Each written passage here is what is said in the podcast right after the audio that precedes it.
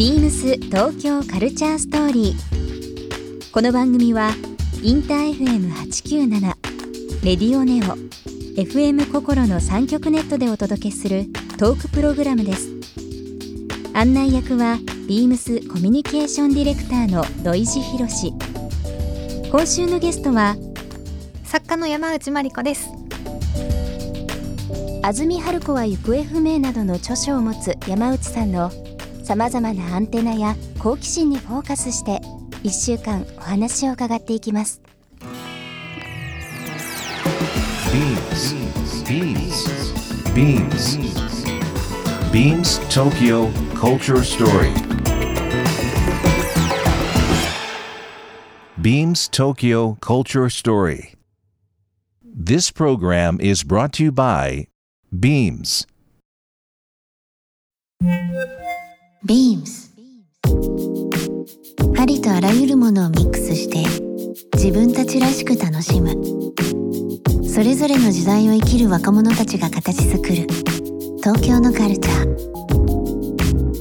ワクワクするものやこと。そのそばにはきっといつもビームスがいる。ハッピーな未来をつくりたい。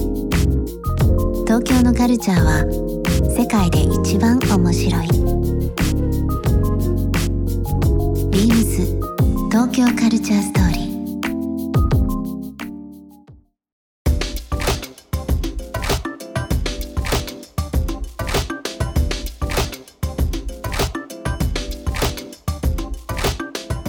ここ最近はサブカルチャーからの卒業というのがキーワードにあるそうなんですけども、80年生まれですよね。そうです。1980年生まれで。やっぱり90年代の サブカル。どっぷり。どっぷりです どっぷねり。もう顎まで使っちゃってて。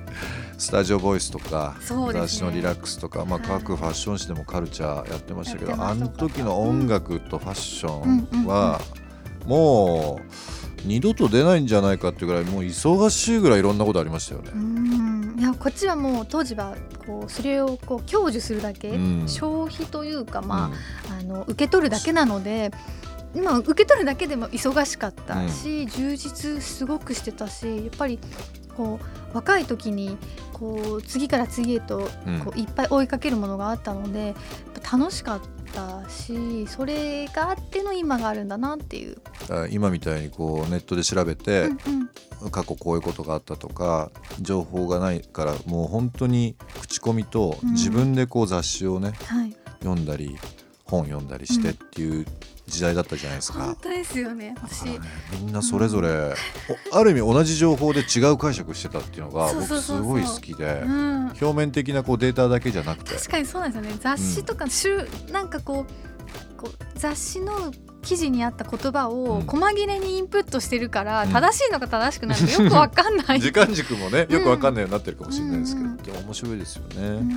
影響を受けた人ってどういう方が多かったんですか？影響を受けた人どうだったのでもあの当時やっぱ90年代にサブカル好きだった女の子はうん。みんな好きだったと思うんですけど、小川玉木さんとかひみかりさんに、うん、まあそうですよね。当然そりゃもう当然憧れますよ。でショートカットにしてすごい失敗するんですよ。ギャーって。みんなみんな真似してましたよね。みんな真似して、うん。もうみんな泣いてた。なんか違うぞと。違うと、おいこれはなんだって。小川玉木さんとかひみかりさんそうですよね。90年代、まあそのまあ、サブカル少女というような言葉はありましたし、うんうんうんまあ、男の子の中、まあダンスね、男子の中でもやっぱりそういったところ、まあ、かひみかひみかりちゃんもそうなんですけどあの写真家の、まあ、ヒロミックスさんとかね、うんうんうんやっぱりなんかこうみんな同じものを見つめてたあの時代の人たちのカリスマ度って半端なかったですよね。そうなんですよね。なんかやっぱりカリスマ感があった。今もうカリスマって言葉あんまり聞かない。そうですねななんかねあまり聞かれない、うんまあ聞かれないですし、うんうんみんななんかこういう風になりたいっていうのはちょっといい意味で人それぞれになってるような気がしますよね。なんか自由って言ったら自由ですけど。そうですね。そうですね。うん。当時はそうかもしれない。うん、逆にやっぱり当時は憧れるものうがん。こうピンポイントうん。だったので、それこそあのお福田民生になりたいボーイも、映画もね、うんあの同じなんですけど、うん。お分かる分かるってちょっと思ったのが、うん。憧れすぎて苦しいよみたいな、うん。うん。でそれでちょっと年取ってきてやっぱりそういうこう憧れてる人がいるっていうのは大事なんだけどもそれによって自分を縛ったり本当はそんな人じゃないのに 憧れすぎてて自分が見えなくなったりしてはい。たりもしたんだなっていうふうに振り返って。最近はどうですか？自分の中のまあカリスマというか影響を受けるその文化人とか、はい。あそうそう。あの多分ね女性ってうん。こうどんどん成長する生き物なんですよ。うん。多分男性って好きなものずっと好きだと思うんですね、はいよく男それはそうかもな、うん。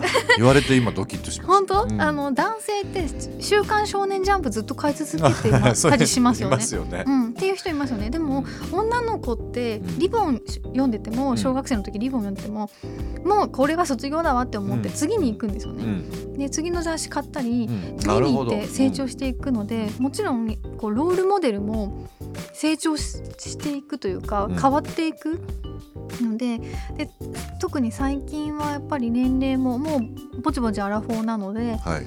こうやっぱり本格的な美の 世界に、うん。い飛び込もうと、うん行こうかな、もう行ってもいいんじゃないかしらっていう感じで、白洲雅子さんの本とかを、はい、どっさり集めて、まあ、あと向田邦子さんとかあと女優さんで言ったら高峰秀子さんとかの、素晴らしい方々もういましたね。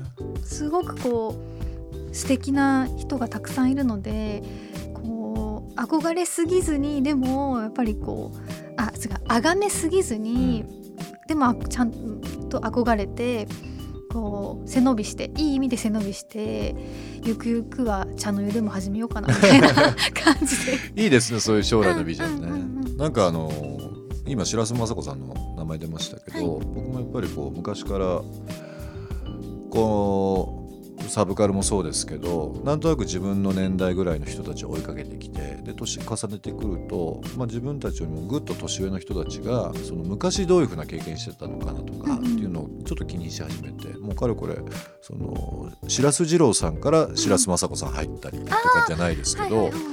やっぱりねダンディーでで確か初めてメルセデス・ベンツ乗ったんじゃないかなしあとらす私ジーパン初めて履いたの。ジーパンもそうですよね。ですよね。そう、んん。でまあちょっとこう隠居されてて、えねなんかあの自由気ままに暮らされた時の話とか村に。鶴川村にね 話もそうですけど、うん。やっぱりあああいうその抜け感というかあの時代にまあああいう人がいたんだっていうことを思いながら今生活するとすごくやっぱり面白くなってくるっていうか同じだって車乗ったり同じデニム履いたりしてるわけじゃないですか。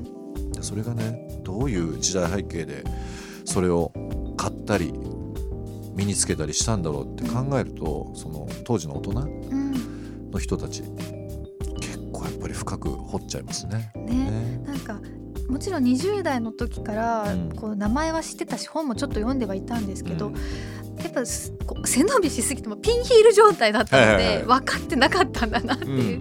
うんでも当時はね。うんさすがにだんだんちょっとずつ分かるようにはなってきているので、うんまあ全部じゃないけどこうあ前よりは分かる感じるみたいなのを、うん、追い求めてますね。なるほどね。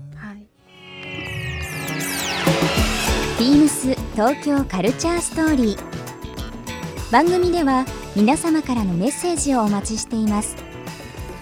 メールアドレスは beams897 アットマークインター FM.jp ツイッターはハッシュタグ beams897 ハッシュタグビームス東京カルチャーストーリーをつけてつぶやいてください。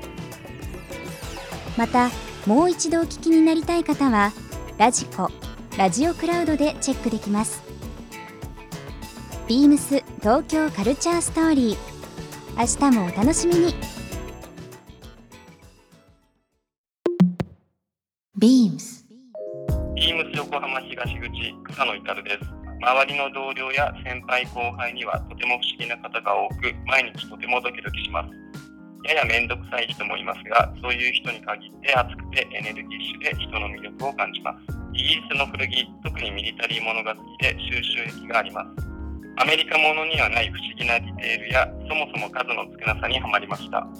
休日は入りにくい雰囲気の定食屋さんでご飯を食べるのが好きです。結構チャレンジの時もありますが、共通するのは懐かしい雰囲気がするところです。ビームス東京カルチャーストーリー Beams Tokyo Culture Story. This program was brought to you by Beams.